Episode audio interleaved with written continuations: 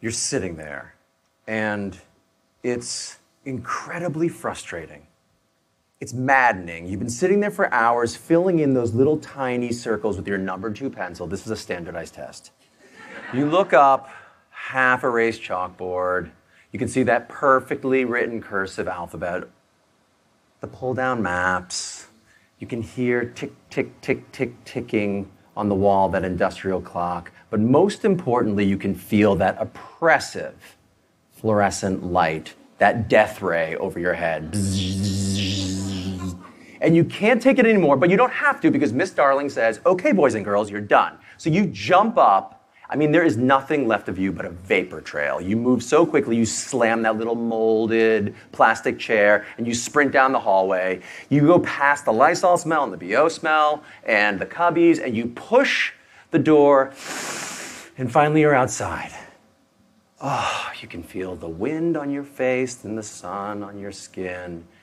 And most importantly, the big blue sky. That is a revelation of space.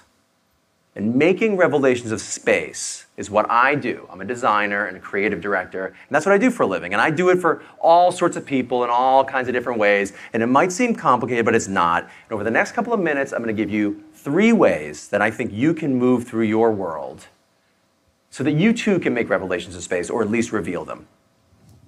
Step one therapy.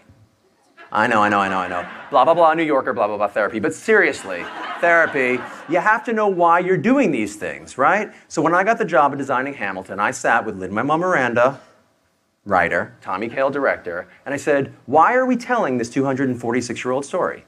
What is it about the story that you want to say, and what do you want people to feel like when they experience the show? It's important. When we get that, we move into step two that's the design phase. And I'll give you some little tricks about that. But the design phase is important because we get to make these cool toys, right? I reach into Lin's brain, he reaches into mine, this monologue becomes a dialogue, and I make these cool toys and I say, does this world look like the world that you think could be a place where we could house your show?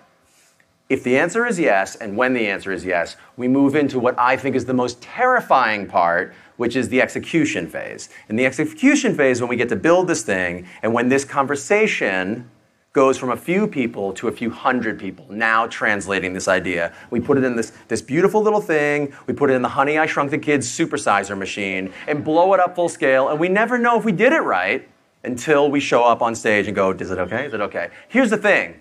You don't have to be Lin. You don't have to have a book that you want to turn into a show in order to do this in your real life. You're already starring in a show, by the way. It's called Your Life. Congratulations. but seriously, Shakespeare said it all the world's a stage. He nailed that part. What he screwed up royally was that part where he said, and we are merely players. It's ridiculous. We're not merely players. We are the costume designers and the lighting designers and the makeup artists in our own world. And I want to get you to think about being the set designer in your world. Because I think you can leave here if you do these three steps and a couple of little tricks, as I said, I'm going to tell you, and you can begin to change the world the way you want to. You want to do it? Okay, everybody write a show. No, just kidding. Okay, step one therapy, right?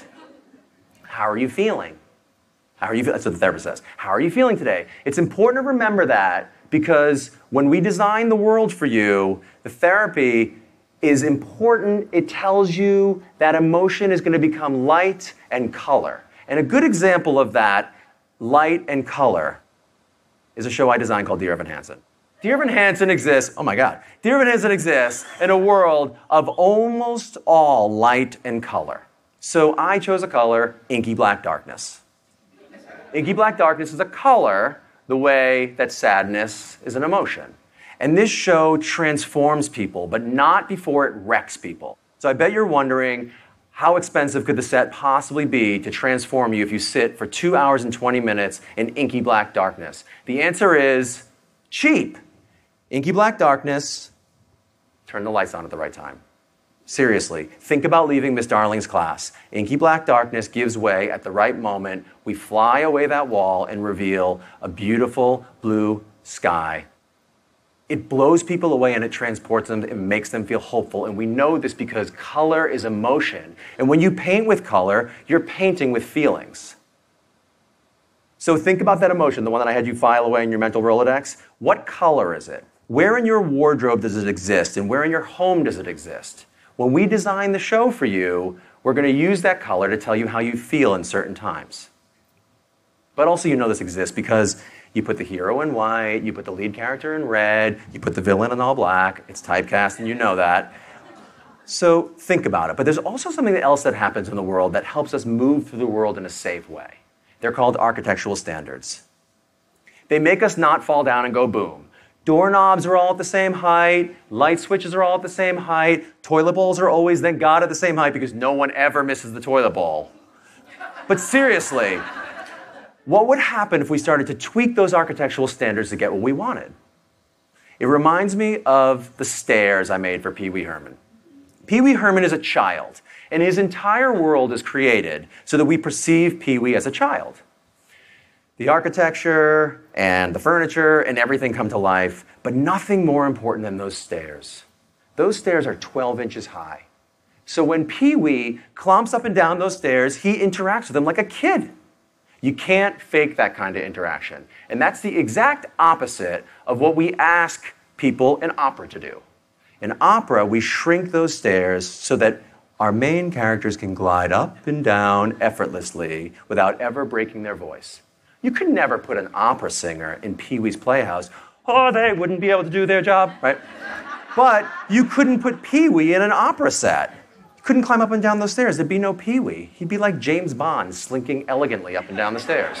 It wouldn't work. So now think of your set, your home, what you exist in every single day. If you're anything like me, the trash can is just too small for the amount of takeout that you buy every night, right? And I find myself jamming like I'm kneading dough in a pizza place. I'm jamming it in because I don't understand. Or maybe the light switch in your foyer is just stashed behind too many precariously placed coats, and so you don't even go for it. Therefore, day after day, you wind up walking in and out of a chasm of darkness. It's true. But what would happen if the space revealed something about yourself that you didn't even know? Kanye never told me specifically that he wanted to be God. But when we started working together, but when we started working together, we were sending images back and forth, and he sent me a picture of the aurora borealis with lightning strikes through it. And he sent me pictures from a mountaintop looking down at a filled, smoke filled canyon, or smoke underneath the surface of a water, like epic stuff. So the first set I designed for him was a huge light box with the name of his record label. He would stand there triumphantly in front of it, and it would flash lights like a lightning bolt. And it was epic, but like starter kit epic. We moved on to a large swath of sky with a tear down the middle, and through the tear, you could see deep parts of the cosmos getting closer.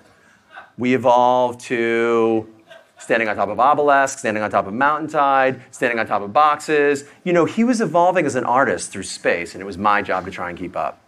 When we did Coachella, there he was standing in front of an 80 foot wide by 40 foot tall ancient artifact literally handed down from God to man. He was evolving, and we were all witness to it. And in his last show, which I didn't design, but I witnessed, he had self actualized. He was literally standing on a floating plexiglass deck over his adoring fans who had no choice but to praise to Jesus up above. He had deified himself. You can't become Jesus in your living room. The space told him who he was about himself, and that he delivered that to us.